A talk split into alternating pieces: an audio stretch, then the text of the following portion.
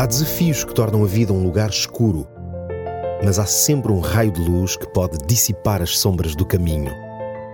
Descubra-o aqui. Luz na escuridão com Nuno Silva. Olá a todos, bem-vindos a mais um programa Luz na Escuridão. Em pleno século XIX tornou-se frequente a prática de deixar crianças acabadas nascer à porta das igrejas. Os motivos que levavam as mães destas crianças a recorrer a tal prática eram principalmente a pobreza e o facto desta ser uma gravidez indesejada. Para aquelas mães, as instituições religiosas tinham possibilidade de dar o mínimo de condições aos seus filhos ou de encontrar pessoas idóneas que as pudessem educar e dar-lhes tudo o que uma criança necessita. Muitas vezes essas crianças eram deixadas com pertences que um dia mais tarde pudessem ser identificadas pelas suas progenitoras quando, eventualmente, as circunstâncias da vida pudessem alterar-se e assim poderem tomar conta dos seus filhos.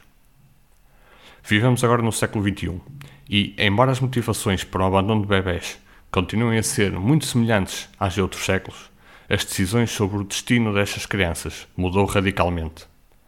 Nos últimos anos, estas crianças passaram a ser encontradas em bosques, rios e até em ecopontos. Há duas formas de olhar para o facto de algumas mães tomarem este tipo de decisões. A primeira é de que elas deixaram de ver nas instituições de apoio social e religiosas uma possível solução para o seu problema. Há um descrédito sobre se elas realmente procuram o melhor para as crianças que são deixadas ao seu cuidado. A segunda é que a sociedade produz cada vez mais um sentimento de insensibilidade para com o próximo, e isso acaba por se infiltrar no pensamento destas mães, e elas são incapazes de produzir qualquer sentimento maternal em relação aos filhos que geram. Mas nem sempre o abandono ocorre à nascença. Muitas pessoas passaram ou ainda passam por relações com seus pais ou mães que, a nível emocional, são também completos abandonos. É com frequência que se conhecem casos de filhos que não falam nem veem os seus pais há décadas. Filhos que nunca sentiram que de facto tiveram pai ou mãe. São chamados órfãos de pais presentes. Se se revê no que acabei de descrever, quero deixar-lhe uma mensagem muito importante. Nunca estará sozinho. Se aquilo que estamos a refletir tem pouco ou nada a ver consigo, mas eventualmente conhece alguém que passou ou ainda passa por esta situação, partilhe com ela esta mensagem nunca estará sozinho. Certa vez Deus enviou uma mensagem através de um homem chamado Isaías. Embora esta mensagem fosse específica para um povo, ela é também uma mensagem a toda a humanidade. Deus disse: Mas pode uma mãe esquecer o seu bebê, deixar de ter amor ao filho que ela gerou? Ainda que ela se esquecesse dele, eu nunca te esqueceria.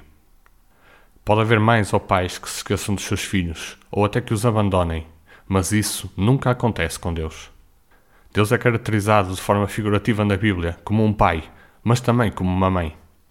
Se se sente abandonado pela sua mãe, então Deus quer tomar esse lugar na sua vida para lhe trazer felicidade. Se tem uma mãe presente e que lhe dá todo o carinho, mas nunca teve a referência e o afeto de um pai, então Deus quer tomar também esse lugar na sua vida.